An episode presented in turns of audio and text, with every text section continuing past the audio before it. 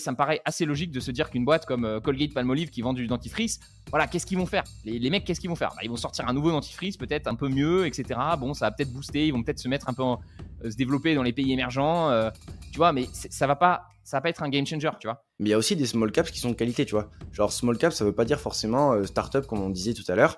Il y a des entreprises comme par exemple là, je viens d'investir sur Technoglass qui fait beaucoup de croissance et c'est une petite entreprise mais qui est déjà profitable depuis très longtemps. Je veux dire, un DCA, faut toujours se dire, si tu fais un DCA sur 10 ans sur Total, tu sous-performes clairement le marché.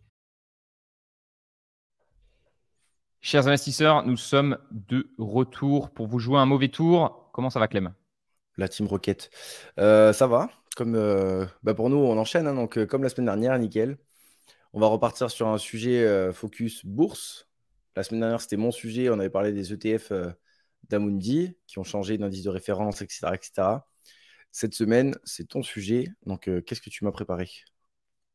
Ouais, euh, tu sais, j'ai sorti une vidéo YouTube un peu qui a fait débat. Enfin, j'ai senti qu'il y avait un peu de résistance. tu sais, on en avait déjà discuté sur le podcast. c'est un sujet compliqué, c'est ces histoires de dividendes. Et même moi, tu vois, j'ai changé de un peu au fur et à mesure du temps, ma stratégie évolué. je dirais qu'il y a trois grandes périodes. Tu vois, ça fait ça fait sept ans que j'investis en bourse maintenant. Les trois premières années, bah, j'achetais du haut rendement. Donc, j'étais le mec, je me disais, bon, bah, je veux des revenus passifs, donc je vais acheter des actions qui versent les plus gros dividendes.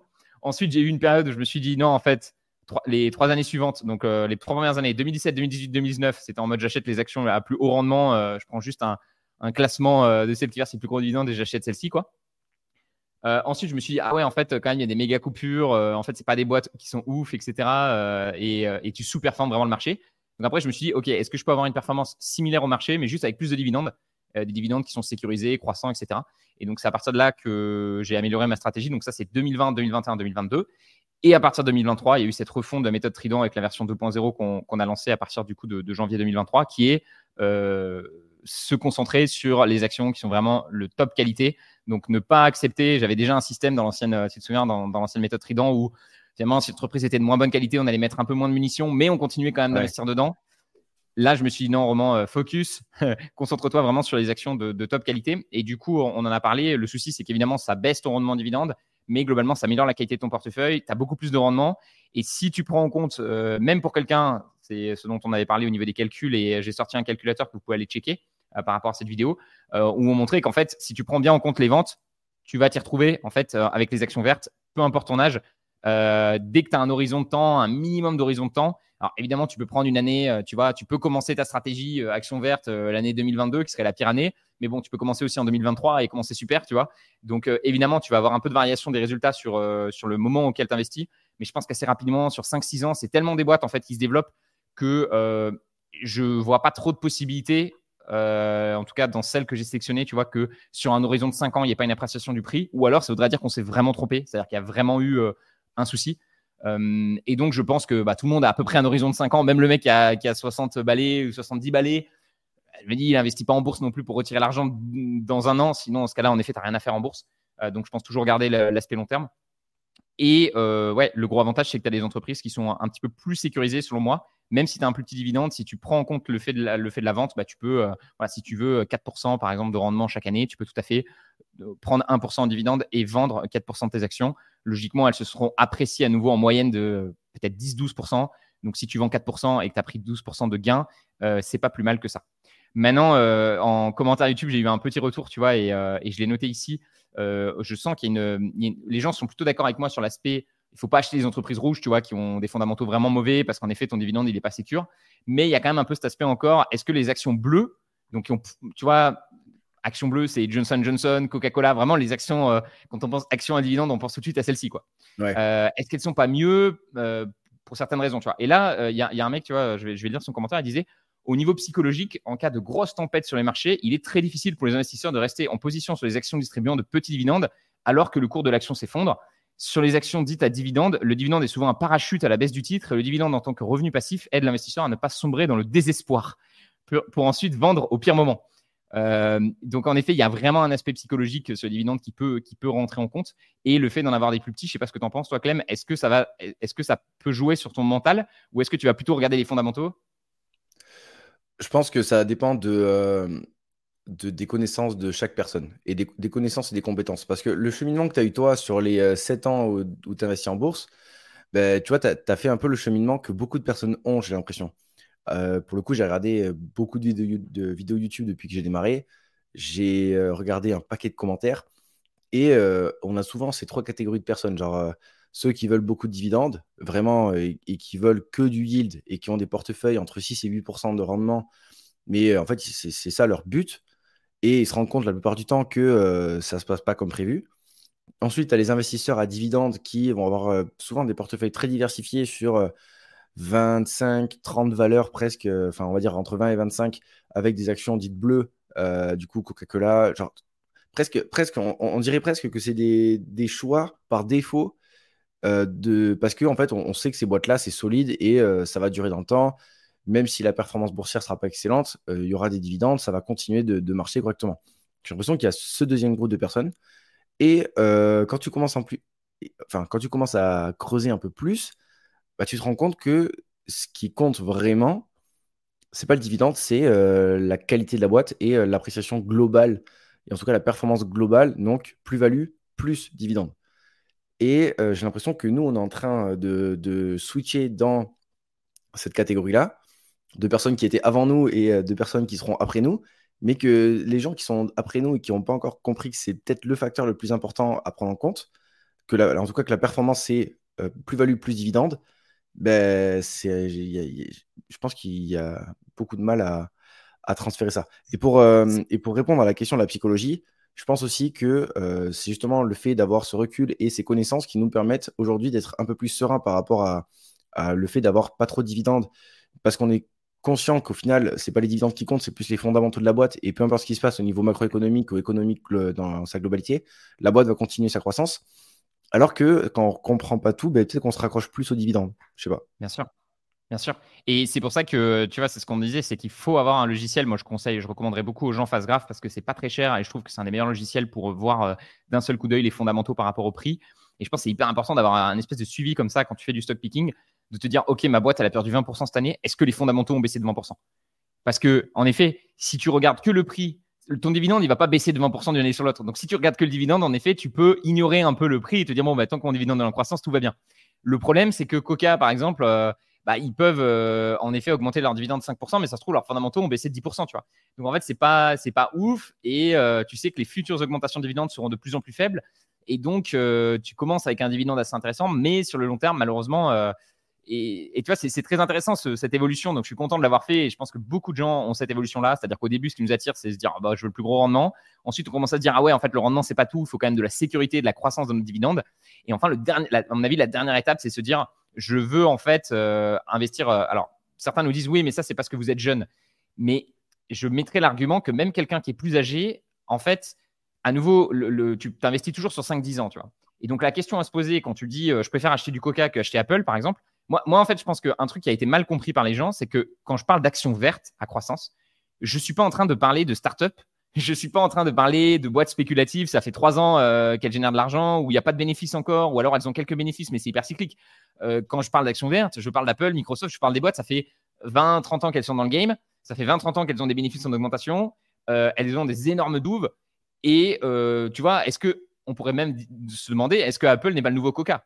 Tu vois, est-ce que aujourd'hui les gens sont pas plus addicts à leur, à leur iPhone euh, qu'à Coca-Cola. Et donc, quand tu me dis, bah, je préfère investir dans Coca parce que pour moi, il y a plus d'historique, j'ai envie de te dire, Apple, il y a quand même un énorme historique. Et certes, on est sur un, secteur un peu plus technologique, donc il y a toujours des risques un peu plus importants de disruption, tu vois.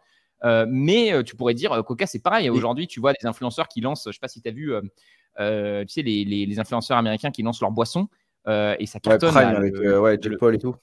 Ouais, et donc tu, franchement, moi je trouve que ça remet vachement en cause la thèse euh, des géants de la food. Parce que quand tu vois aujourd'hui la puissance que peut avoir un YouTuber pour lancer sa marque, et, euh, aujourd'hui, le Prime, il est, dans tous les trucs. Hein. Les barres de MrBeast, là, tu sais, il, a, lancé des barres de chocolat. Euh, ben, tu vois, tu te dis, c'est quoi Qu'est-ce que ça veut dire par rapport à, une boîte comme Hershey, tu sais, qui, qui vend la, qui vend le, ou il y a quoi ou, ou Mondelez par exemple qui vend qui vend des chocolats on, se dit bon bah tout le monde les gens continueront d'acheter des, des, des, des, cochonneries des, des, trucs comme ça ça marchera bien mais tu te rends compte que ça peut être challengé aussi. Et en fait, la question moi, qui est simple, c'est que je me dis, voilà, sur un horizon de 5 ans, est-ce que tu penses vraiment que Coca euh, va se développer plus rapidement qu'Apple? Euh, Après, je pense aussi qu'aujourd'hui, il y a, euh, un, autre problème qui est en jeu. Et c'est la, catégorisation par secteur. Je pense que aujourd'hui, tu peux pas dire que une entreprise comme Apple, c'est que de la tech. Ou une entreprise comme Microsoft, c'est que de la tech. En vrai, c'est pas vrai. C'est tellement utilisé, c'est tellement mainstream aujourd'hui que c'est tu peux pas. C'est pas une entreprise technologique, c'est une entreprise de, de technologie, de consommation et de consommation discrétionnaire, mais presque consommation obligatoire en même temps. Enfin, catégoriser les boîtes dans des secteurs comme ça très précis, certes, ça permet une répartition et, du coup d'avoir quand même un standard, mais enfin, c'est, j'ai un peu du mal. Enfin, aujourd'hui, on va dire que la tech est risquée parce que du coup, les entreprises technologiques, les startups, etc., les petites boîtes qui font pas beaucoup de profits sont hyper dépendantes des taux directeurs et dès que ça monte, ils sont dans la mouise parce qu'ils n'arrivent plus à emprunter ils n'arrivent plus à se développer. Ça, c'est un peu le cliché des boîtes de la tech. Mais aujourd'hui, Apple, Microsoft et tout, mais ils n'ont pas besoin des banques. Enfin, genre, ils ont tellement de cash, tellement de trésor. C'est limite s'ils s'endettent parce que c'est pas cher et qu'ils peuvent, ils peuvent se le permettre, tu vois. Donc, Microsoft, pas du tout important, important de. C'est ça. C'est-à-dire que les gens disent la tech, euh, voilà, on a l'image euh, du Nasdaq, euh, tu vois, qui va qui va monter, qui va prendre 40%, qui va baisser de 30%. je pense que de plus en plus, on, assiste à une transformation qui fait que ces boîtes-là sont en train de devenir des, standards et elles sont extrêmement solides. Microsoft a une, notation financière de triple A. Euh, le gouvernement américain ou le gouvernement français ont des, notes, des notations financières plus faibles que ça. C'est-à-dire que concrètement, les gens se disent il y a plus de chances que Microsoft euh, me rembourse. Les, les, gens qui prêtent de l'argent se disent il y a plus de chances que Microsoft me rembourse mon argent que le gouvernement américain ou le gouvernement français. Donc on peut pas, tu vois, moi je, peux, je me dis, je vois, enfin, je comprends pas l'argument de dire euh, je me sens plus safe avec un Coca-Cola ou un Johnson Johnson qu'avec un Microsoft. Pour, moi, l'argument, il, ne tient pas parce que Microsoft a moins de dettes, euh, ils ont 100 milliards en cash sur leur compte. Ils ont des contrats euh, sur 10 ans avec le gouvernement américain, avec énormément de boîtes différentes. Et en plus de ça, ils ont plus de croissance. Donc, à nouveau, je pense qu'on a trop cette tendance à se dire si la boîte elle fait plus de croissance, elle est plus risquée, tu vois. Alors que ça ça veut rien dire. En fait, la croissance, c'est juste lié au secteur dans lequel la boîte évolue. Et ça me paraît assez logique de se dire qu'une boîte comme euh, Colgate Palmolive qui vend du dentifrice, voilà, qu'est-ce qu'ils vont faire? Les, mecs, qu'est-ce qu'ils vont faire? Bah, Ils vont sortir un nouveau dentifrice, peut-être un peu mieux, etc. Bon, ça va peut-être booster, ils vont peut-être se mettre un peu, euh, se développer dans les pays émergents, euh, tu vois, mais ça va pas, ça va pas être un game changer, tu vois. Microsoft, ils peuvent littéralement euh, sortir une extension IA et faire x2 sur leurs revenus parce que c'est ce que je qu'on disait dans le dernier podcast, ils vont proposer une extension à toutes leurs boîtes et il y a plein de boîtes qui vont signer pour avoir un truc en plus. Donc c'est juste que le, le levier pour moi dans ces entreprises-là qui gèrent de la data, il est beaucoup plus important euh, que des boîtes euh, qui font de la food. Donc je comprends, euh, je comprends qu'il faut quand même aller sélectionner en effet différents secteurs et réfléchir toujours aux douves, etc. Mais il faut faire attention avec ce truc de risque parce que pour moi, un, voilà, un Apple à Microsoft, c'est pas pas des paris risqués sur 10 ans. Et à nouveau, je pense qu'on est à 90% de chances que ces boîtes elles, elles, elles, fassent mieux que, que des boîtes, tu vois, type consommation courante, etc. Et même, franchement, c'est toujours se poser la question, hein, même si demain il y a une crise, est-ce que vraiment les gens ils, ils, vont arrêter d'utiliser leur iPhone? Est-ce que toutes les entreprises vont arrêter de payer euh, les services de Microsoft? En fait, moi, je cherche vraiment des entreprises qui sont centrales au cœur de l'utilisation des clients et se dire le client, en fait, c'est le dernier truc qui va couper. Tu vois, on, a investi par exemple dans Intuit, qui est une boîte euh, qui fait de la, comptabilité euh, pour, les, pour les petits business aux États-Unis et, et, de la déclaration de taxes. Et bon, ils ont une position complètement dominante. Et typiquement, je veux dire, il y a c'est un truc de fou. C'est-à-dire que c'est vraiment, ils disent qu'ils ont 80, 85% de renouvellement, je crois, sur leur abonnement, euh, sur euh, du coup l'offre de comptabilité. Et les gens qui renouvellent pas, c'est pas des gens euh, parce qu'ils aiment pas le service, c'est des petits business qui ferment. Donc ça, c'est la compta, typiquement, ton logiciel de compta, c'est le dernier truc que tu coupes dans un business. Tu vois ce que je veux dire? Donc, je pense que tu peux vraiment aller chercher comme ça des, entreprises qui sont très présentes et, et, qui du coup vont pouvoir passer les crises assez facilement parce qu'elles sont indispensables euh, dans la vie du consommateur, elles apportent trop de valeur et il n'y a pas suffisamment d'autres alternatives intéressantes euh, pour ces gens-là. Après, ça challenge aussi toute la théorie du portefeuille équilibré avec les différents secteurs, euh, secteurs défensifs, secteurs offensifs, etc. Tu vois Mais c'est vrai qu'au final, en fait, c'est toujours pareil. J'ai l'impression que quand on est investisseur, parfois on confond le risque et la volatilité. Parce que, ou, le risque, on va dire, d'un portefeuille et le risque spécifique. on, mélange un peu les différents types de risques. Parce qu'aujourd'hui, genre, un portefeuille, peut-être. Enfin. genre, euh, une boîte comme Colgate Palmolive, par exemple, sera peut-être moins volatile que ah oui, une boîte. ça bouge pas, quoi. Enfin, ça, mais donc, ça, au final, c'est pas plus risqué? Parce que bah, en fait, le problème, problème c'est que ça va dans les deux sens. Ça bouge pas forcément beaucoup à la baisse, mais ça n'a pas bougé beaucoup. En fait, le problème, est-ce que le risque, la volatilité le risque, est-ce que est-ce que c'est pas justement de d'avoir un, manque à gagner parce que tu cherches à euh, minimiser la volatilité via des boîtes qui sont dans la consommation obligatoire et qui sont avec des bêtas très faibles. Et euh, du coup, tu as un manque à gagner qui est assez important parce que tu as peur de, la, de cette volatilité, alors que si tu investis sur le long terme, le vrai risque, c'est pas ça, c'est le fait de d'investir sur les mauvaises boîtes et, pas de, de, moins bien performer que, qu'un indice classique. Sinon, autant en fait, aller sur un ETF tu sais, c'est toujours le rapport rendement-risque. Et en fait, il y a des gars, ils sont en mode je veux diminuer le risque au maximum. Bah, si tu veux diminuer le risque au maximum, tu vas sur des utilitaires. Donc, il y a carrément zéro risque parce qu'il y a des contrats signés avec le gouvernement. Mais par contre, vu qu'il y a zéro risque, bah, tous les investisseurs le savent, il y, a, zéro rendement. En fait, la seule chose que tu vas gagner, c'est des bêtas de, 0,3, tu vois. Euh, la, boîte, la boîte, elle bouge pas. Euh, la seule chose que tu vas gagner, c'est son dividende à 2-3%. Le problème, c'est que voilà, à côté de ça, tu as des boîtes qui font beaucoup plus. Donc forcément, euh, oui, quand tu vas acheter un Apple, tu vas peut-être augmenter légèrement le risque, mais toujours, il faut, voir le rapport. Et je pense que ton rendement, en fait, même si tu augmentes un tout petit peu ton risque, ton rendement, il peut euh, être complètement décuplé. Et, euh, comme même, euh, je, me projette, je me projette dans 30 ans, tu vois. En 30 ans, j'aurai 58. Genre, j'aurai terminé ma grosse phase de capitalisation. Genre, je vais en profiter maintenant. Mais au final, est-ce que j'ai vraiment besoin d'aller sur des boîtes moins rentables pour avoir plus de dividendes et une rente passive est-ce que c'est au final. Parce que, en fait, la plupart des personnes qui veulent aller sur ce genre de choses, c'est pour avoir une rente. On est d'accord. Genre, euh, c'est pour avoir un revenu passif qui tombe. Donc, est-ce que tu, vas avoir moins de rendement? Est-ce que si tu veux et t'acceptes d'avoir moins de rendement, ben, c'est OK, tu vois. Tu te dis, ben, je peux aller sur ces boîtes-là parce qu'elles sont euh, moins volatiles, moins risquées, elles ont un dividende euh, tranquille. Mais est-ce que c'est pas réfléchir à l'envers, tu vois? Est-ce que c'est pas est-ce que c'est pas aller sur euh, des mauvaises boîtes pour des mauvaises raisons? Je sais pas si je suis bah, très clair parce que je me suis un peu Moi, vraiment, dans tous les stats que j'ai fait, plus tu augmentes le rendement en dividende et plus tu augmentes les risques. tu te retrouves avec des boîtes de manière générale. Après, les gens vont toujours me dire, il y a une exception, il y a cette boîte. Euh, tu vois, j'ai parlé dans la dernière vidéo de AbbVie qui a en effet surperformé le marché tout en versant un gros dividende de départ de 4-5%. Euh, ou il y a un mec aussi en commentaire qui m'a dit, j'ai acheté du total, tu vois, en 2020. Donc évidemment, euh, mais, mais, Total, ce qu'il faut bien se rendre compte, c'est que j'ai regardé d'ailleurs sur la courbe, ça m'a fait halluciner. Total, en 2007, l'action se vendait 60 euros, elle se vend 60 euros aujourd'hui. Donc, les gars, je veux dire, un DCA, il faut toujours se dire, si tu fais un DCA sur 10 ans sur Total, tu sous-performes clairement le marché. Voilà, donc il faut être aussi honnête là-dessus. Donc évidemment, il y a des exceptions si tu l'as acheté euh, vraiment euh, sous-côté, etc. Mais après, est-ce que tu as envie de. Tu deviens un peu un trader aussi quand tu fais ça? C'est-à-dire que tu es en mode, j'essaie de voilà, tu fais du market timing et je pense que c'est extrêmement difficile parce que euh, voilà, d'aller se positionner sur des boîtes comme ça, euh, franchement, moi, je me souviens que les pétrolières en 2020, euh, il y avait de l'inquiétude quand le baril était à zéro, quand tu savais qu'elles étaient endettées. Le patron total, il a dit si le, si le baril il reste encore à ce prix-là, on va devoir couper le dividende. Clairement, les gens qui ont mis de l'argent dessus, bah, c'est bien, ils ont, ils ont, eu confiance et ça, ça, a payé, mais ça aurait pu être, l'histoire aurait pu se dérouler autrement aussi, tu vois, je pense. Donc, je trouve que c'est des, des, cas, des exceptions.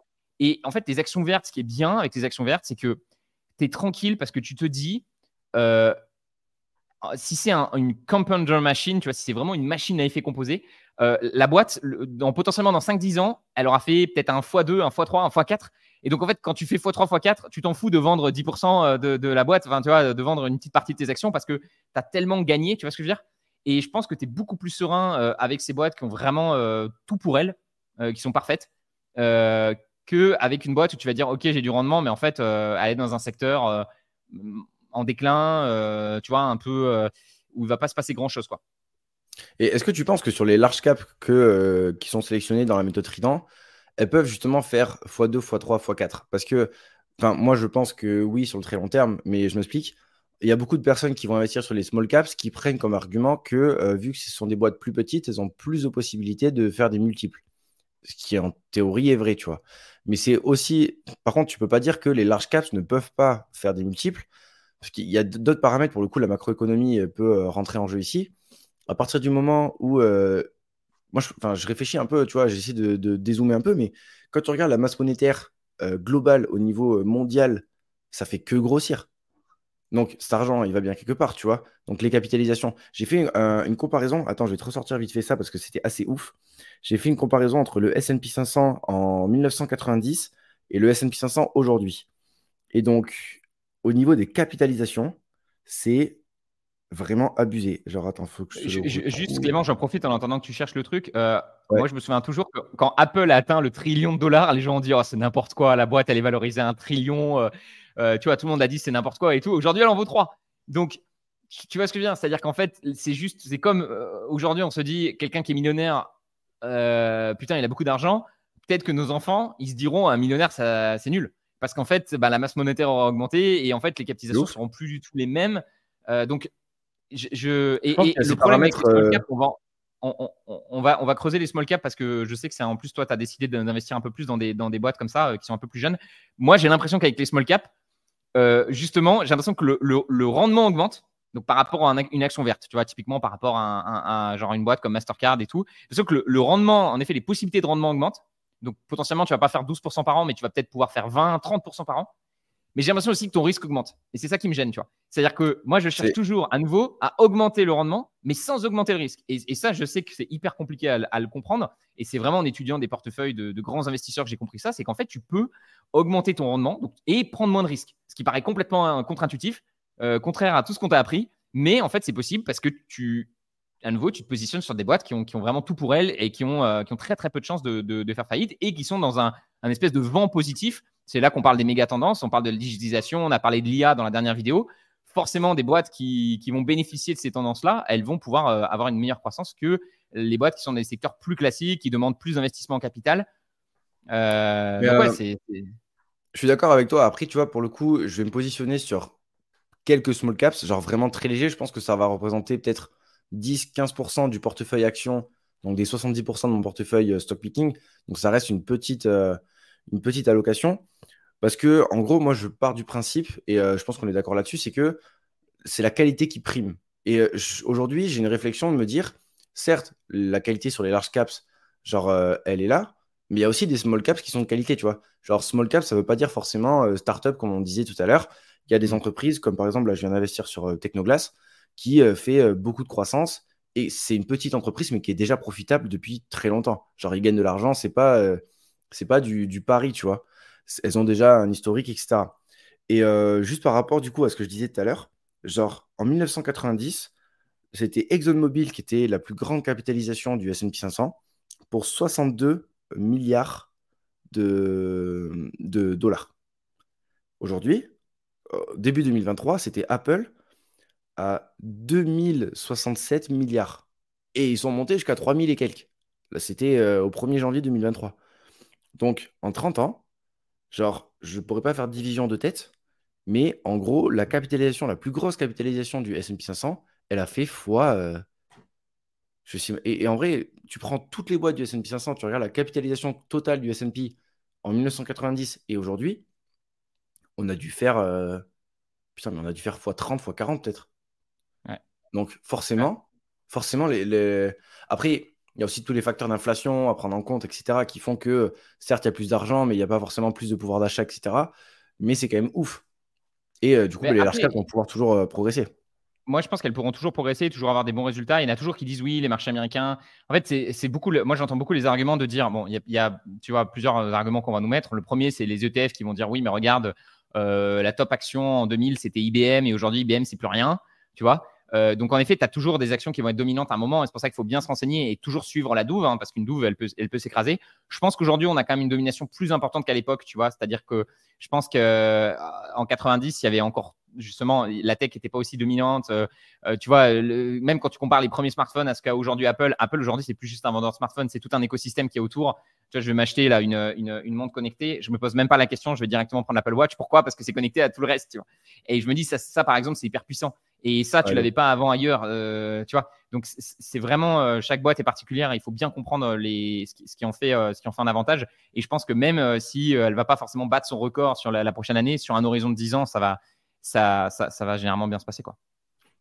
100% d'accord. Et du coup, tu voulais parler des, small caps un peu? Ouais, on va, je, vais, je vais parler de ça. Je, je, réfléchissais juste aux, aux, différents contre-arguments.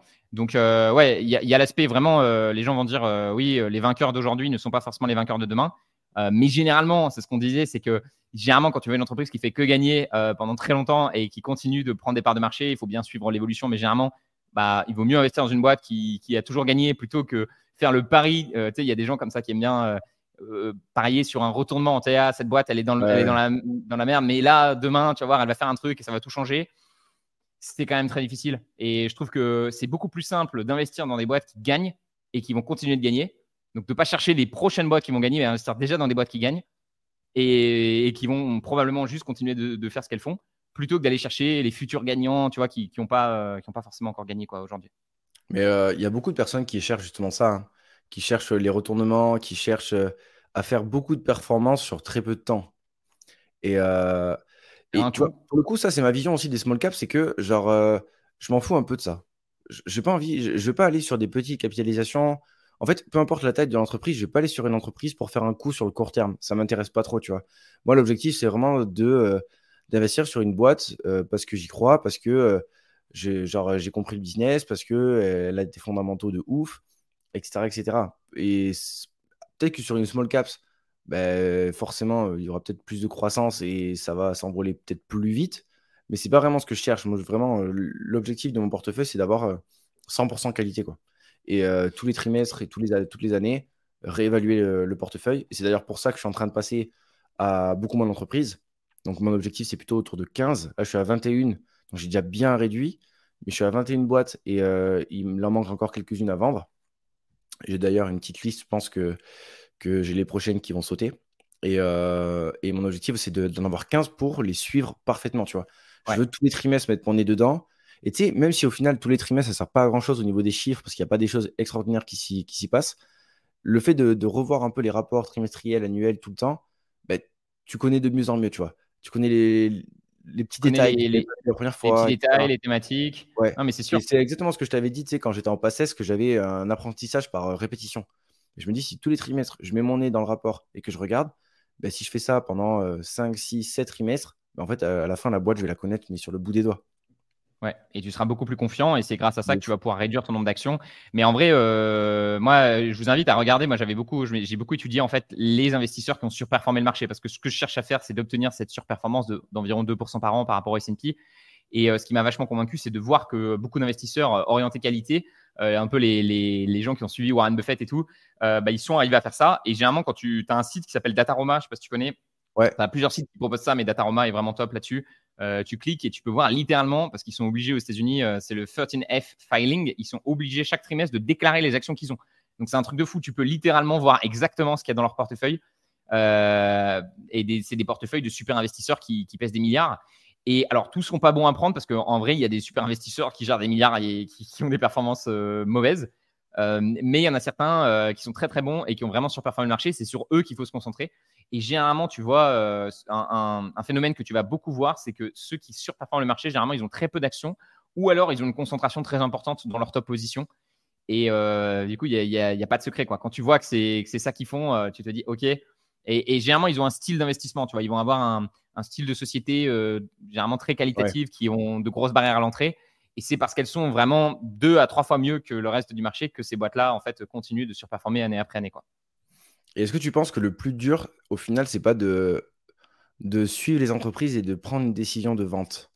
Parce que parfois, les fondamentaux peuvent se dégrader. Tu vois, genre, euh, imaginons un rapport annuel avec euh, les fondamentaux qui se dégradent sur une année. Ça te met la puce à l'oreille, mais tu vas pas forcément vendre.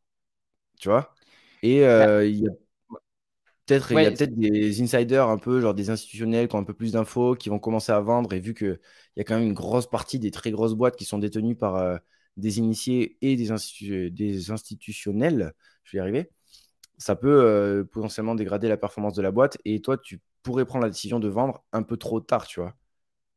Alors, le, truc, c'est que moi, je trouve que justement, à nouveau, quand tu sélectionnes des entreprises de très bonne qualité, euh, il y a très peu de chances qu'il y ait des choses qui se passent mal. Enfin, tu vois, c'est à nouveau, moi, je, cherche des boîtes où il y a 90% de chances. une fois que j'ai fait une analyse de, plus de 50 heures de tous les paramètres, que j'ai imaginé tous les scénarios, euh, voilà, je me dis, OK, franchement, il y a des scénarios où c'est possible que la boîte elle coule, mais il y a 90% de chances où je la vois grandir tranquillement sur les prochaines années. Donc après, tu as juste à vérifier que cette thèse est toujours valable. Et je pense qu'il faut faire attention avec les bruits de court terme. En effet, euh, il y a tel initié qui a vendu euh, une petite partie de ses actions. Euh, tiens, tu vois, Apple en ce moment, il parle du ban en Chine, par exemple. Ils disent que Apple va être banni en Chine. En fait, non, c'est le gouvernement chinois qui a banni, tu vois, l'information est déformée. Quand tu creuses un peu les infos, tu te rends compte que les gens cherchent un peu des excuses enfin, tu vois, font des raccourcis, etc. En fait, c'est le gouvernement chinois qui a interdit, du coup, tous les gens qui travaillent au gouvernement d'avoir des iPhones. Parce que, euh, voilà, mais en fait, aux États-Unis, ils font pareil, ils interdisent à tous les gens qui travaillent au gouvernement américain d'avoir TikTok ou des choses comme ça, tu vois. parce qu'ils se disent, ça se trouve, il y aura de l'espionnage, etc. Donc, c'est vrai que les tensions entre la Chine peuvent, peuvent créer, peuvent créer des, des, challenges par rapport à une boîte. Mais il faut vraiment faire la différence entre les petits problèmes court terme qui, qui, où tu vas dire, ah ben non, machin, et la vision long terme. Et, donc, c'est toujours se dire, est-ce que ce problème-là, ça va foutre la boîte en l'air ou est-ce que ça va juste handicaper l'action sur la prochaine année tu vois? Et en fait, il ne faut pas oublier qu'il y a 90% des gens, si les intéresse, c'est la prochaine année, en fait. Tu vois? Et s'ils savent, enfin, s'ils pensent que Apple va baisser sur la prochaine année à cause de cette raison-là, bah, il y a plein de gens qui vont vendre. Et moi, je pense que c'est une, énorme bêtise, tu vois? Parce que, à nouveau, tu vends, euh, mais tu vends sur des raisons euh, court terme, tu auras peut-être raison. Est-ce que tu vas te repositionner au bon moment ensuite quand, quand ça va remonter? Parce que, tu vois, je trouve que c'est beaucoup plus simple de faire du DCA et de juste avoir un système. Nous, dans la méthode Trident, on a un système où on, on, regarde quand même les prix, on essaie de, payer un prix qui est, qui est en dessous des, fondamentaux. Quand l'action s'envole, comme un peu en ce moment, on se calme un petit peu sur les achats, mais ne pas commencer à se dire je veux anticiper ce qui va se passer sur la prochaine année pour essayer de vendre et, revenir parce que ça, c'est à nouveau, tu rentres dans du market timing et, et, généralement, ces boîtes-là. Euh, c'est pas trop. C'est pas trop ma question, ça. En gros, euh, genre, tout ce qui est bruit court terme et tout ça, en soi, euh, faut pas l'écouter et ça, 100% d'accord. C'est plus le jour où tu décèles un petit problème au niveau des fondamentaux. Imaginons aujourd'hui, je sais pas moi, Intuit, dont on a parlé tout à l'heure, ça se passe très bien. Dans 5 ans, tu vois, il y a un truc qui, qui déconne, tu vois. Genre, les marges baissent, la croissance va pas bien. genre, un, un logiciel genre, a fait une mise à jour et les utilisateurs sont pas contents, ils ont tendance plutôt à se barrer. Genre, tu vois, ce genre de, vrais problèmes, mais tu vois, c'est des vrais problèmes qui sont, genre, qui vont impacter l'entreprise. Et toute la délicatesse de, de la décision, c'est de savoir si ça va impacter l'entreprise sur le court terme ou sur le long terme. Et c'est ça, tu vois, au final, je me dis, parce que la théorie est dans le meilleur des mondes, tu achètes une boîte, elle fait de la croissance pendant 50 ans, tu la gardes 50 ans, mais on sait tous les deux que c'est pas le cas, tu vois. Genre, il y aura forcément des aléas qui vont arriver et qui nous feront prendre des décisions. Mais c'est à quel moment, tu vois, tu te dis, putain, là, euh, là je vais peut-être vendre, tu vois. Bah, c'est ce que tu as dit en fait. Les, trucs que tu as dit, c'est typiquement des choses qui pourraient m'inquiéter, tu vois. Euh, baisse d'utilisation de logiciels, euh, perte de part de marché. Je pense que c'est intéressant à ce moment-là de, consulter justement quelles sont les boîtes qui étaient au top de leur jeu et qui se sont fait bouffer je sais pas, des BlackBerry, des IBM, qu'est-ce qui s'est passé, tu vois Manque d'innovation, perte de clients importants. Et je pense que c'est des choses, heureusement, la chance, c'est que c'est des boîtes qui sont tellement grosses et tellement solides qu'elles ne vont pas partir à zéro du jour au lendemain. Tu vois ok, peut-être l'action va y avoir une inquiétude, elle va baisser de 10%. Donc, du coup, je pense que tu as quand même le temps de réfléchir et je pense que je laisserai plusieurs euh, trimestres pour prendre ma décision.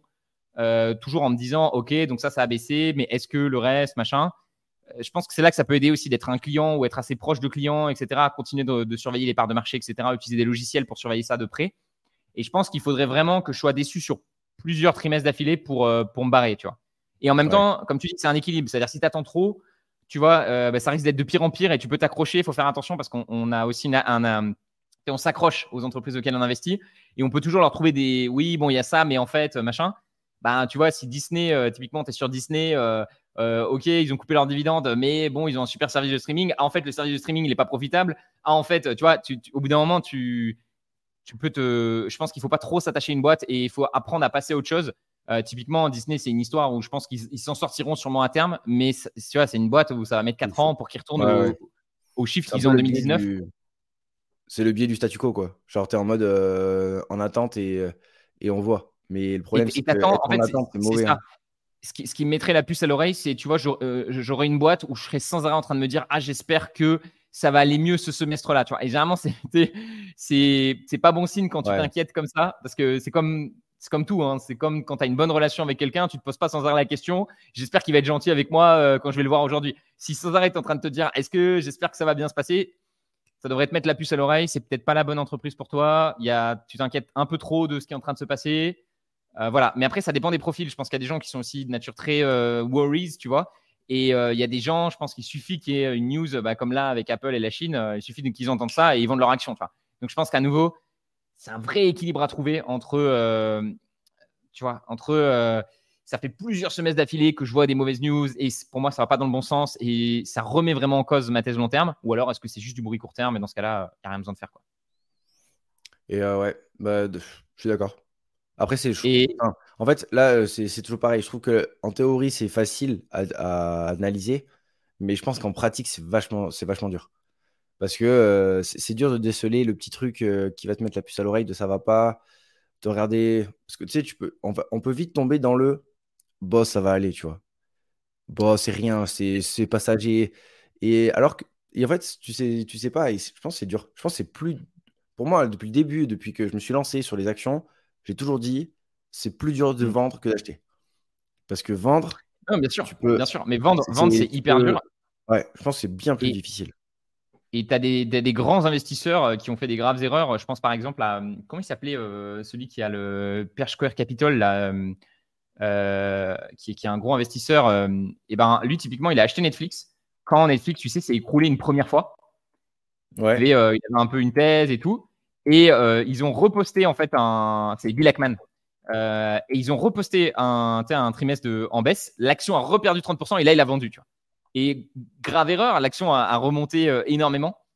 Et, et, ça me fait une transition toute portée d'ailleurs sur, ce que je voulais te dire par rapport au. J'ai une théorie sur les âges. Tu vas me dire un peu ce que tu en penses. Euh, et pourquoi j'ai décidé de me, concentrer sur les actions rouges. On va essayer de les, classifier ensemble. Pour moi, typiquement, Netflix, c'est ce que j'appelle euh, une entreprise, faut pas que je me trompe, adolescente. Donc, euh, je vais expliquer. Y a, pour moi, il y, a, quatre ou cinq stades. Tu vois, il y a l'enfance. Donc, pour moi, l'enfance, c'est une boîte start-up. C'est-à-dire, il n'y a pas de bénéfices, il n'y a que des ventes.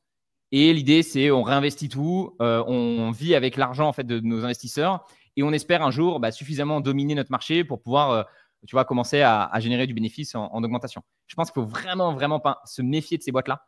Parce que généralement, il y a plein de boîtes, on le voit avec des Uber, etc., qui des fois n'arrivent jamais à tourner. Enfin, toi, ça fait 10 ans que euh, tu aurais investi Uber à, l'IPO, tu n'aurais toujours pas gagné d'argent. Ça fait 10 ans qu'ils diluent les actionnaires existants.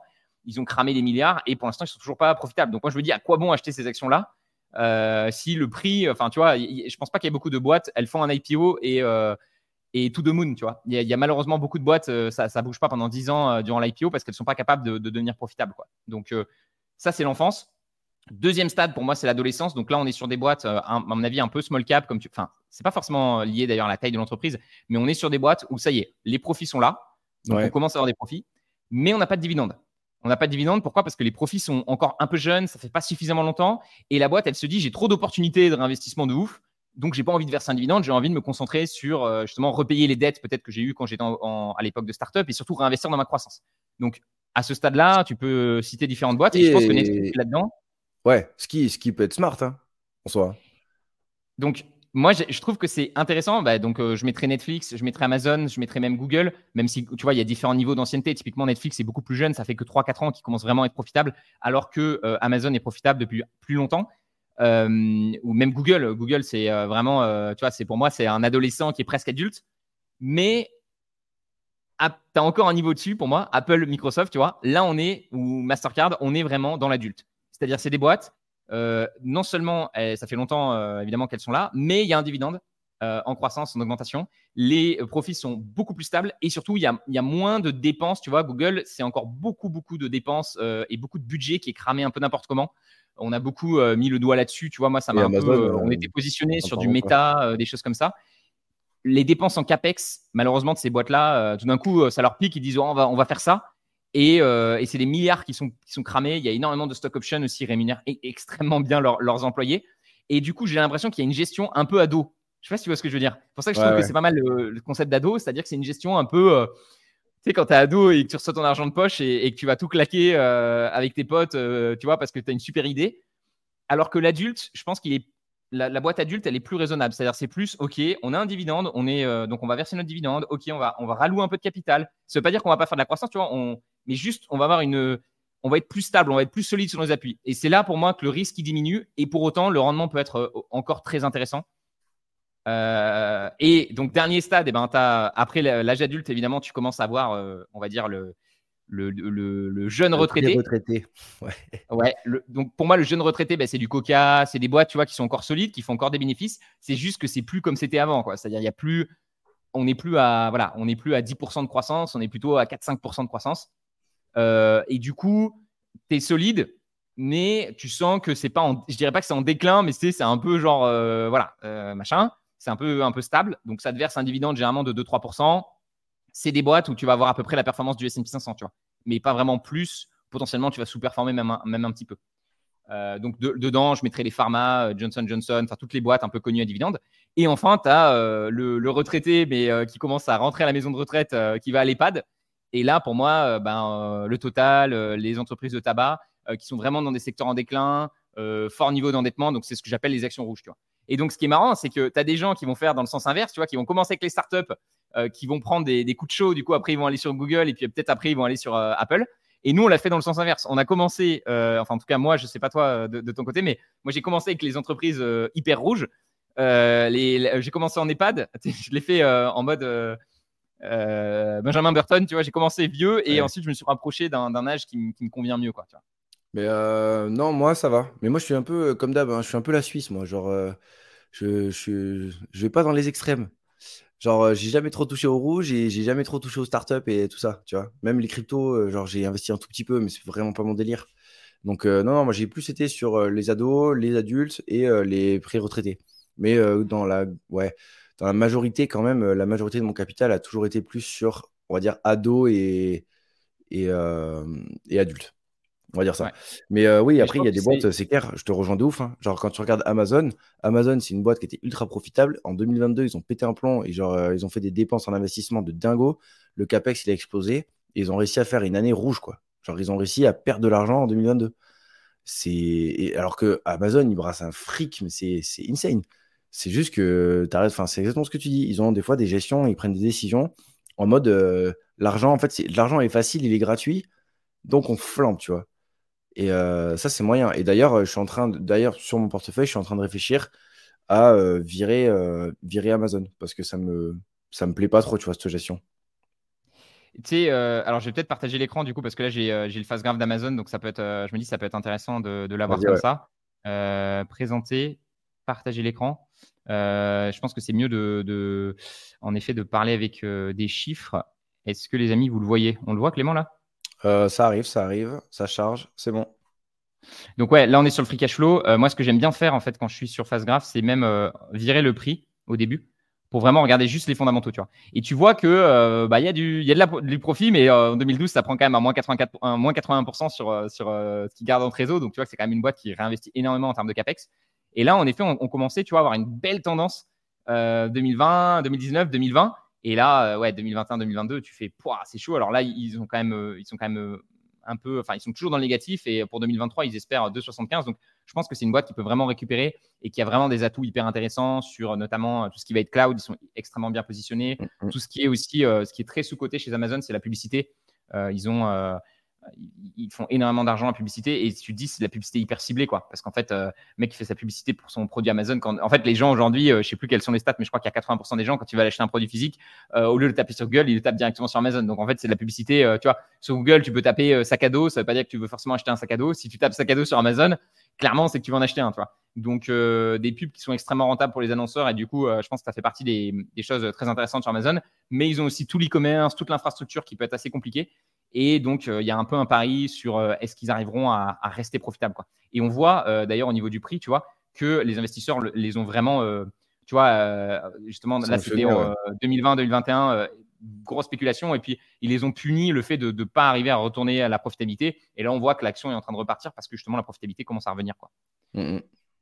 Et, et, ouais, et si on compare ça, je je sais pas, un, un, MSFT, c'est vrai que on est, on est sur quelque chose qui est euh, qui est beaucoup plus stable. On a énormément de revenus à abonnement. Euh, euh, on peut placer son dividende et voir en fait qu'il distribue quand même des, dividendes qui sont encore qui sont encore très faibles. Tu vois, ils sont à 33% du bénéfice en dividende. Donc moi, c'est ça. J'ai une tendance à préférer les adultes parce que j'ai cette sensation que c'est plus stable et on est moins, tu sais, on, a, on, enlève les années, tu sais, un peu de, un peu de spéculation, de galère où on ne sait pas trop ce qui va se passer. on va aller voir Netflix pour, pour justement compléter ça.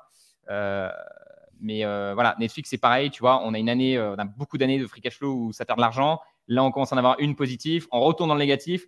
C'est compliqué, en fait. Je pense que ça, te fait poser beaucoup de questions. Tu dis toujours, est-ce que faut que je reste dessus parce que l'année prochaine, tu, sais, tu dis toujours l'année prochaine, ça va repartir. Euh, mais potentiellement, l'année prochaine, ça repart pas, quoi. si on prend Disney, je pense que Netflix a dû quand même bien, bien remonter. parce que là, justement, ils vont poster une année au record en termes de prix. L'écart entre le prix et les free cash flow générés, c'est assez ouf. C'est vrai que tu dis aussi, la bourse, c'est un peu n'importe quoi des fois. Genre, niveau psycho la psychologie euh, joue énormément. Parce qu'en fait, là, c'est juste, là, pour le coup, c'est de la spéculation. Tant que l'entreprise ne fait pas de bénéfices euh, euh, croissants et réguliers, c'est vraiment de la spéculation. C'est du pari de Netflix va faire de la croissance et du bénéfice plus tard. Et c'est ça. C'est chaud quand même. Bah, en fait, tu peux l'anticiper. Après, moi, je comprends les gens. Euh, franchement, je comprends un peu. Et parfois, je suis un peu tenté. Pour l'instant, je me suis mis cette limite de ne pas investir, tu vois, dans des actions euh, justement euh, ado, parce que je me suis dit non, je veux des boîtes stables. Tu sais, ça me force un peu à avoir cette limite. Mais des fois, je suis, intéressé par des boîtes comme Netflix parce que je pense que pour beaucoup de gens, on se rend compte que Netflix a quand même une position dominante et on se dit. Ah, je vois pas trop, et c'est comme Amazon, tu vois, tu te dis, mais est-ce que tu vois vraiment Amazon disparaître? Donc, du coup, tu te dis, vas-y, go. Mais en fait, le souci, c'est que, bah, à nouveau, tant que la profitabilité n'est pas là et les jours, euh, ben, le jour où l'entreprise annonce ah en fait euh, on a un petit souci sur la profitabilité, voilà ce qui se passe. Tu, ton action elle perd, elle perd 80%. Donc c'est aussi les entreprises, je pense, les ados. Euh, un des défauts c'est qu'il faut être très très fort mentalement et je pense que tu as beaucoup de, tu te prends beaucoup de peur. beaucoup moins que les adultes parce que c'est des boîtes qui sont justement à nouveau la profitabilité est beaucoup plus prouvée depuis longtemps grâce aux dividendes etc. C'est très stable. les ados, tu as intérêt à avoir le cœur accroché parce que quand tu prends un moins 80, moins, ouais, je sais pas exactement. Alors on va, on va, on va cliquer pour voir combien combien tu prends? Ouais, moins 80%. Quand tu prends à moins 80% sur ton action, ça fait mal. Hein. Ça fait mal. Hein. Et franchement, je suis pas sûr qu'il y en ait beaucoup qui, aient, qui gardé l'action. Et même des grands investisseurs, hein, je te parlais de, de, Bill Ackman, euh, bah voilà, il l'a acheté ici, il l'a revendu là. Donc en fait, il a, lui, il a pris à moins 40%, euh, pareil, tu vois, ou un, ouais, moins 53%. Donc euh, compliqué. Et tu vois, en fait, et je trouve aussi que je trouve aussi que les décisions sur ces entreprises-là sont encore plus dures que sur les entreprises qui ont des, des historiques de croissance et de bénéfices réguliers. Parce que là, genre, si tu achètes, par exemple, là où tu disais euh, à la moitié de la descente, là, à la moitié de la chute, il achète là. Genre, si euh, tu repères 30% là-dessus, si tu as des fondamentaux derrière qui sont euh, bons et qui te disent là, c'est n'importe quoi, tu peux prendre une décision rationnelle basée sur des chiffres en disant c'est une, une, exagération de marché, je vais renforcer parce que c'est un peu n'importe quoi, tu vois. Tu peux prendre une décision comme ça quand tu as des chiffres, des, des, vraiment, quelque chose de palpable quand tu as une boîte qui fait ce genre de choses-là, ben, tu sais pas vraiment si les fondamentaux derrière ils vont repartir comme il faut. Donc ta décision, elle est encore plus difficile à prendre.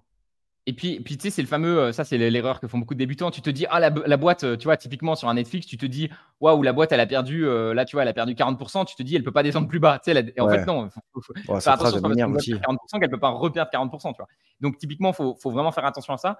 Et aussi, le problème quand tu n'as pas de free cash flow, c'est qu'à nouveau, tu, tu, peux pas faire, tu vois, là, typiquement, tu, normalement, moi, j'utilise toujours un multiple de free cash flow pour te dire, voilà, mais là, le multiple, il veut rien dire puisque l'action a, a, perdu de l'argent. Donc, tu peux pas calculer ton multiple et tu peux, tu peux pas trop anticiper, savoir exactement s'ils vont être capables de tourner, euh, de devenir profitables. Tu vois. Il y a des grosses questions sur le streaming. Est-ce que le streaming est profitable? Et typiquement, Netflix commence à s'en sortir bien et à, être un petit peu mieux. Mais on le voit aujourd'hui, tu sais, il y, a des, il y a des grèves au niveau des acteurs, euh, donc du coup, qui rendent plus compliqué la, la, comment dire, le, fait d'émettre du contenu. Et euh, tu vois que ben, je pense que c'est typiquement c'est YouTube et tout qui vont en bénéficier parce que s'il y a plus d'acteurs, bah, les gens ils vont aller sur YouTube, ils vont aller sur les plateformes, ils vont aller sur TikTok. Euh, plutôt que euh, d'aller sur Netflix. Parce qu'à un moment, ton service de streaming, si tu n'as plus rien de nouveau dessus, ça va pas t'intéresser. Tu vois. Euh, et, typiquement, Disney, voilà l'exemple typique d'un business qui essaie de, de, faire une conversion, de passer d'un truc de parc très rentable et des chaînes télé à faire du streaming. Et ben, on voit que le free cash flow, tu vois, c'est un truc de fou. 2018, hein. quand est-ce qu'ils retourneront au chiffre de 2018 Pour l'instant, les analystes, même en 2025, ils pensent que Disney ne retournera pas encore à ce qu'ils avaient en 2018. Donc, évidemment, coupure de dividendes, etc. Donc, c'est mais c'est là que c'est délicat, tu vois, par rapport à, la vente dont je te parlais tout à l'heure. C'est euh, là, ça a été quand même assez brutal pour, euh, pour euh, Disney. Le retournement, il s'est fait en quasiment un an, quoi. Donc derrière, le, tu peux afficher, si tu affiches le prix, genre, je pense que tu as une chute violente. Ah, même pas, pas tant que ça. Ouais, en fait, ça s'est fait, ça s'est fait un peu bizarrement. C'est-à-dire que c'est vraiment le Covid en fait qui a, qui a, fait la baisse. Je pense que ça a été quand même enregistré en 2019 qu'ils ont vraiment une baisse. Moi, je sais que j'avais fait une vidéo, une des premières vidéos, j'avais dit bah Disney, je pense que c'est quand même une action intéressante. Donc j'avais euh, qu'à moitié raison. J'ai eu raison euh, pendant les, les, trois prochains mois, puis ensuite ça s'est réécroulé. Euh, je pense qu'en fait, je pense que j'ai surestimé euh, et c'est une action que j'ai vendue d'ailleurs assez haut, donc j'ai eu de la chance là-dessus.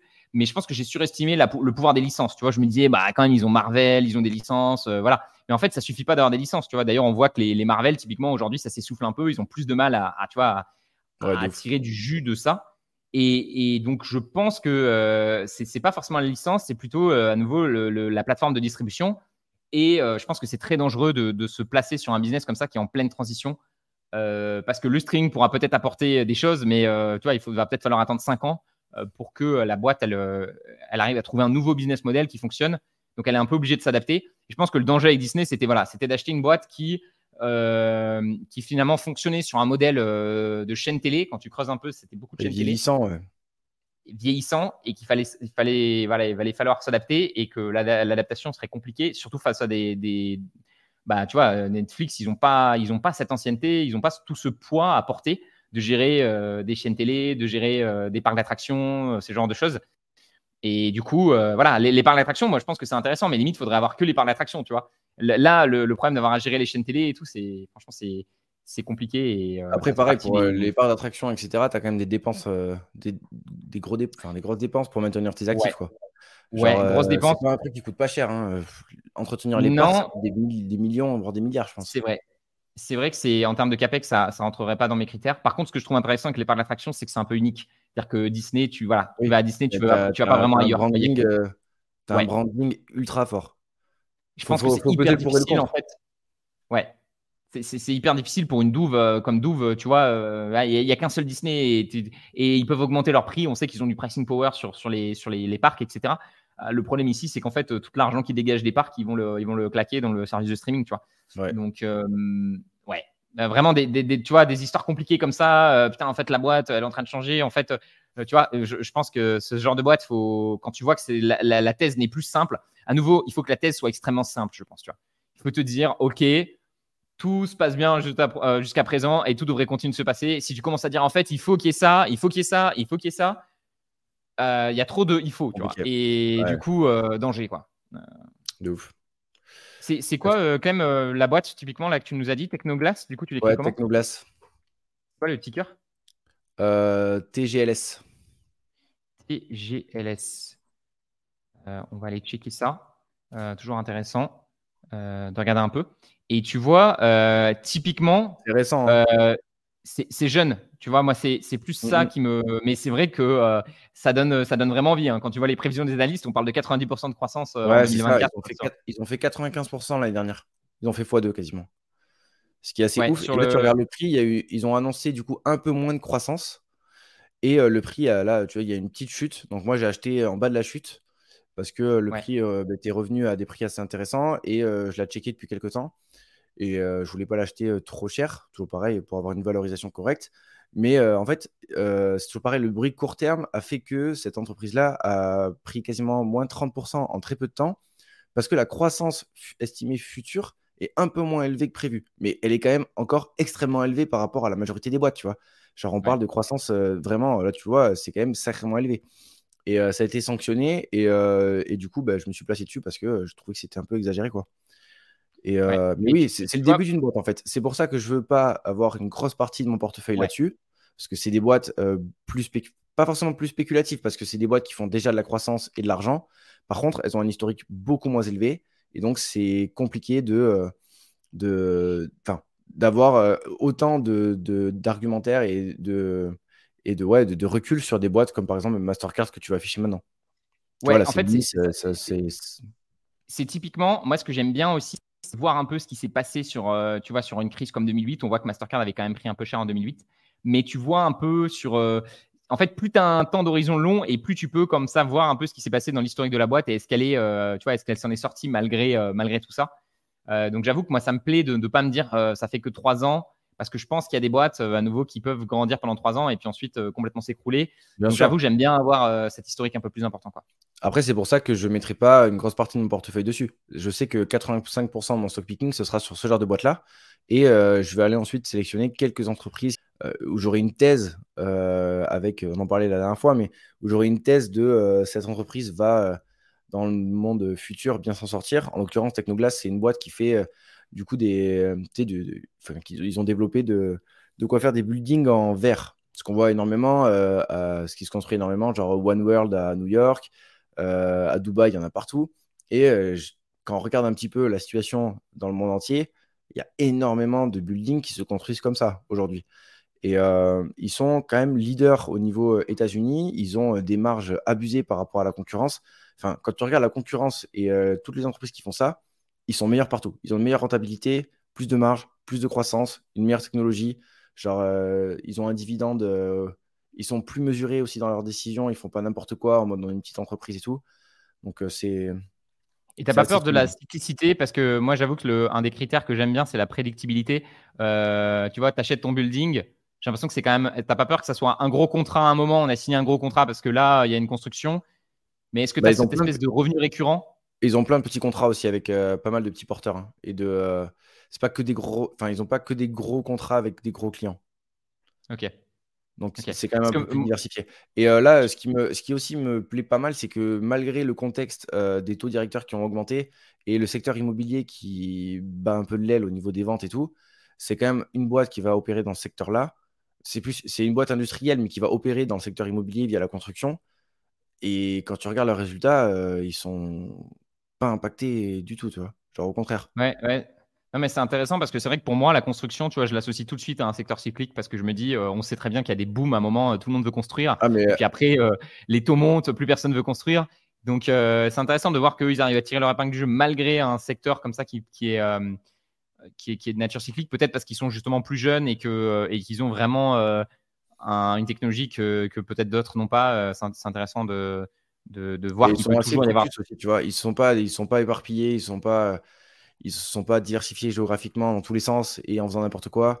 Ils n'ont pas développé leur gamme de produits en faisant pareil des choses qui marchent à moitié. Ils ont vraiment, enfin, ils prennent des décisions sensées, tu vois. Donc c'est une analyse qu'il faut que je bah, j'ai commencé à investir parce que j'ai profité de la chute pour le prix et euh, pour valider euh, un point d'entrée. J'ai pas complètement construit ma position encore dessus, donc c'est une analyse que je continue de faire. Mais, euh, mais ouais, c'est assez intéressant. Mais c'est sûr que c'est peut-être plus cyclique, plus volatile, c'est clairement le cas. Parce que tu vois, des fois, il y a des jours où ça fait moins 4, moins 5%, et, et d'autres jours où ça fait plus 7, tu vois. C'est, la boîte, elle est à un peu moins de 2 milliards de capitalisation, je crois, ou entre 1 et 1,5.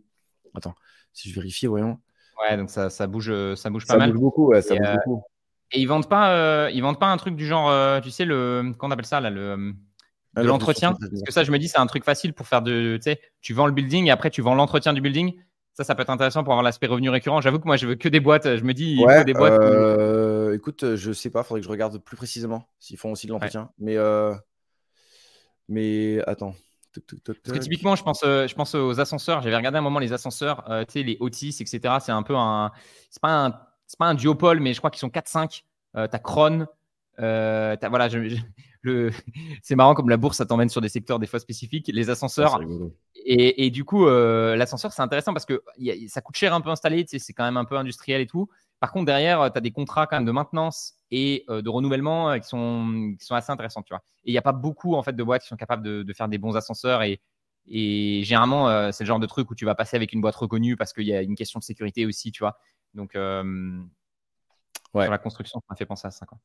Mais tu vois, là, je regardais, je regardais du coup, la, ils sont vraiment sur 90% de fenêtres et, et de systèmes au niveau de l'architecture. Et ils, ont aussi, ils font aussi des composants pour les fenêtres et framing, je ne sais pas ce que c'est, que je le traduise. Et, mais par contre, au niveau des, rentabilités par rapport aux concurrents, c'est abusé. Genre au niveau du ROCE, ils sont à 57%. Genre c'est c'est assez élevé quoi. Genre même dans la construction, marge brute 52%, marge opérationnelle 36%, marge nette 24. On parle d'un secteur pour, typique, tu vois, genre enfin qui est, qui est beaucoup. Enfin, c'est pas des abonnements, euh, genre, c'est pas un SaaS ou quelque chose comme ça. C'est. Euh, il y a des gars derrière avec euh, des coûts de matériaux, etc. Ouais, c'est surprenant. Mais tu vois, je pourrais, je pourrais peut-être Ils ont des fondamentaux d'une très grosse boîte, alors que c'est une toute petite boîte. Genre, tu vois, ils ont un ratio debt to equity de 0,36. C'est très faible pour une petite boîte. Genre, qui devrait enfin, potentiellement avoir plus de dettes pour plus de croissance, etc. Eux, ils ont bah, plus de cash que de dettes presque. C'est marrant parce que tu vois, moi, c'est pas du tout un ratio que je regarde le debt to equity parce que je trouve que c'est pas. Euh, ça me dérange pas. le debt to income? Ouais, moi je préfère. en fait, ce qui m'intéresse, c'est plutôt le montant total de dette. Enfin, c'est plutôt le montant total de dette et surtout le montant des dettes par rapport à, aux bénéfices. À, quelle rapidité ils peuvent se rembourser les dettes. En combien de temps les bénéfices peuvent couvrir les dettes, quoi? Voilà, c'est ça. En combien de temps elles peuvent se rembourser? Mais après que l'entreprise, tu vois, euh, ça soit plus ses fonds propres ou plus euh, ses dettes, en vrai, ouais, c'est pas, c'est pas le. moi, j'ai l'impression que c'est une erreur. Enfin, j'ai l'impression qu'il y a beaucoup de gens qui, refusent des entreprises sur certains critères comme ça très spécifiques de dette. Alors que j'ai l'impression que la vraie question, c'est croissance, profitabilité. Et s'il y a un peu de dette, mais que globalement, c'est bien couvert par la, par la croissance des bénéfices, je pense qu'il n'y a pas trop de risques. Et c'est rare les entreprises, j'en connais quelques-unes, genre tu as des Domino's Pizza, tu vois, et même d'ailleurs, l'action a très bien marché malgré un endettement très fort. Voilà, ça serait juste des Domino's Pizza qui ont genre des dettes to EBITDA à 5. Donc il leur faudrait 50 free cash flow pour rembourser leur dette. Là, je m'inquiéterais, tu vois. Mais autrement, j'ai l'impression que des fois, il ne faut pas exclure une, une boîte parce que comme tu dis, le ratio, il est un peu, ils ont un peu plus de dettes, ils se financent un peu plus avec les dettes qu'avec. Euh, je suis pas sûr que ce soit le plus important. Ouais. Et, euh, et, après aussi beaucoup l'histoire, parce que tu vois, moi, avant, je regardais aussi beaucoup, beaucoup les chiffres. Euh, je trouve que les chiffres donnent beaucoup d'informations, mais tant que tu n'as pas l'histoire, tu peux pas savoir. En fait, typiquement, tu peux te faire tromper par les chiffres parce que tu peux avoir des super chiffres à un moment dans la pharma, tu vois, typiquement, tu vois, tu dis, oh là là, cette boîte, c'est incroyable les chiffres qu'elle poste et tout. en fait, tu creuses l'histoire et tu découvres qu'en fait, elle a un médicament qui est sous-brevet, qui est un méga carton, et dans deux ans, la boîte, elle, elle, le perd. Et là, tu te dis, ah ouais, bah en fait, les fondamentaux, euh, bah, ils vont. Tu vois, donc la vraie question, c'est, OK, il y a des bons fondamentaux, mais qu'est-ce qui a fait que ces bons fondamentaux sont là? Et est-ce que dans le futur, ces fondamentaux continueront d'être présents Est-ce qu'on clôturait euh, là-dessus? On, fait, ouais, on va conclure là-dessus. Il faut que j'aille faire un, un, spike ball. Et bah, D'ailleurs, ça va être mon coup de cœur de la semaine. Euh, je ne sais pas si vous connaissez le spike ball, excellent sport. donc, ça ressemble à un petit trampoline. ouais, c'est ça, qui se met et tu tapes avec une balle et ça paraît tout bête. franchement, tu, te dis, ah ouais, euh, rien, de, rien de ouf, tu vois. En fait, c'est incroyable. Je trouve que c'est un sport, tu peux emmener partout, tu peux faire super facilement. Je sais pas si ça n'a pas été élu euh, sport de l'année 2021, c'est assez récent quand même comme truc. Les Québécois appellent ça le round net parce que Spikeball, c'est le nom du coup de la marque. Et euh, en fait, je trouve ça incroyable. Ça se joue à 4 et tu as vraiment, surtout à Maurice, là, du coup, on va jouer à la plage. Enfin, c'est hyper sympa. Euh, à 4, tu as un peu le, fait que tu sois en équipe, tu peux, tu peux, te faire des passes, tu peux feinter, tu peux jouer à 360 en fait. Donc c'est un peu comme le, pour ceux qui connaissent le squash aussi, où tu as cet aspect un peu où le terrain, et, tu sais pas trop où la balle elle va partir. Et, et c'est assez, euh, ouais, c'est assez plaisant avec très peu de matériel. Donc euh, si vous cherchez un, un, petit sport un peu kiffant, je, je, recommande. Ben moi, pareil, on va rester dans le sport. Moi, je me, suis, je me mets au paddle à fond. Je ralentis un peu ah, le bah, euh, je garde le crossfit pour l'aspect euh, physique et euh, entretien et même capacité physique. Et je me mets au paddle un peu plus à fond. Là, je vais démarrer les tournois vendredi prochain. C'est pour ça d'ailleurs que je ne pouvais pas tourner le vendredi, vendredi prochain. Et, et, du coup, bah, je, je, vous dirai hein, si j'ai pris une branlée ou si j'ai gagné. On verra bien. Tu as, fait, combien de matchs J'ai l'impression que c'est une grosse mode. J'ai l'impression que ça a explosé le paddle en France. C'est un truc de fou. C'est en train d'exploser, ouais. Mais là, j'ai joué, je jouais pas beaucoup. Il y, a, il y a un mois, je me suis mis à fond. Genre, euh, parce que je m'étais fait un peu mal au dos. Donc, euh, je sais que le paddle, ça me faisait pas mal, alors que le crossfit, oui. Et du coup, je me suis dit, bah vas-y, let's go. J'ai trouvé un pote qui joue bien. Et euh, du coup, là, je, vais, je fais 3-4 matchs par semaine.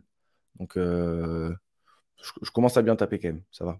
Puis, tu as l'ancienneté du, tennis Ouais, de ouf. J'ai fait, j'ai fait très longtemps du tennis. J'avais un bon classement. Donc, donc la raquette, ça va, on s'en rappelle quoi. Les, le poignet envoie la balle dans la bonne direction c'est intéressant. Je me suis toujours dit, bah tiens, pourquoi, le, pourquoi ça marche aussi bien C'est le, le, le paddle et c'est intéressant.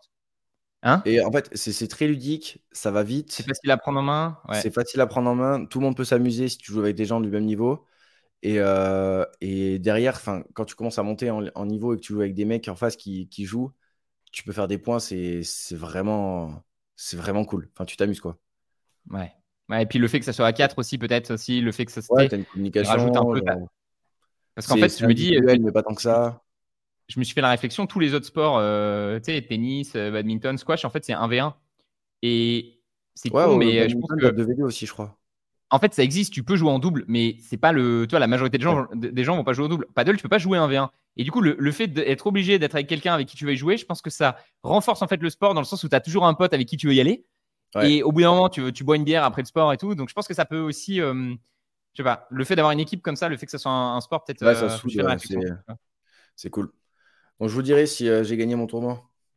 Allez, euh, on vous laisse, chers investisseurs. On se retrouve donc du coup dans, dans deux semaines. On espère que ce podcast vous a plu et vous aidera à faire un peu vos choix. Vous nous direz en commentaire si vous êtes plutôt team startup enfant, plutôt les ados, plutôt les adultes ou plutôt les entreprises qui commencent un peu à être à la retraite. Euh, on, est, très curieux de vos retours. Et euh, comme d'hab, n'hésitez pas à liker et mettre un petit 5 étoiles si vous écoutez sur les plateformes de podcast. Ça nous aide beaucoup. On vous remercie énormément. Et nous, on se retrouve dans deux semaines, nous, pour tourner d'autres épisodes. Mais vous, ce sera la semaine prochaine, normalement, si tout se passe bien. Donc, euh, à très vite, tout le monde. Hein. Ouais, à très vite. Vous nous dites si euh, vous avez kiffé le nouveau concept un peu plus focus et si vous avez des idées de sujets qu'on pourrait traiter. Je pense qu'on en a encore pas mal. Clément, il a découvert un très bon logiciel de, tracking. Euh, donc, vraiment, ça peut être aussi euh, une manière d'approfondir un peu les sujets qu'on a aussi traités sur YouTube, mais de manière un peu plus détente et un peu plus en profondeur. Mm-hmm. Donc, vous nous direz, on a aussi un peu record l'écran. Vous nous direz que c'est agréable d'avoir un peu des fois des visuels euh, je sais qu'il y en a certains d'entre vous qui doivent nous écouter sur Spotify, donc potentiellement le visuel, vous ne l'avez pas forcément. Quoique, je crois qu'on upload la version vidéo. Mais voilà, vous nous direz tout ça et, et on vous donne rendez-vous la semaine pro. Ciao. Ciao.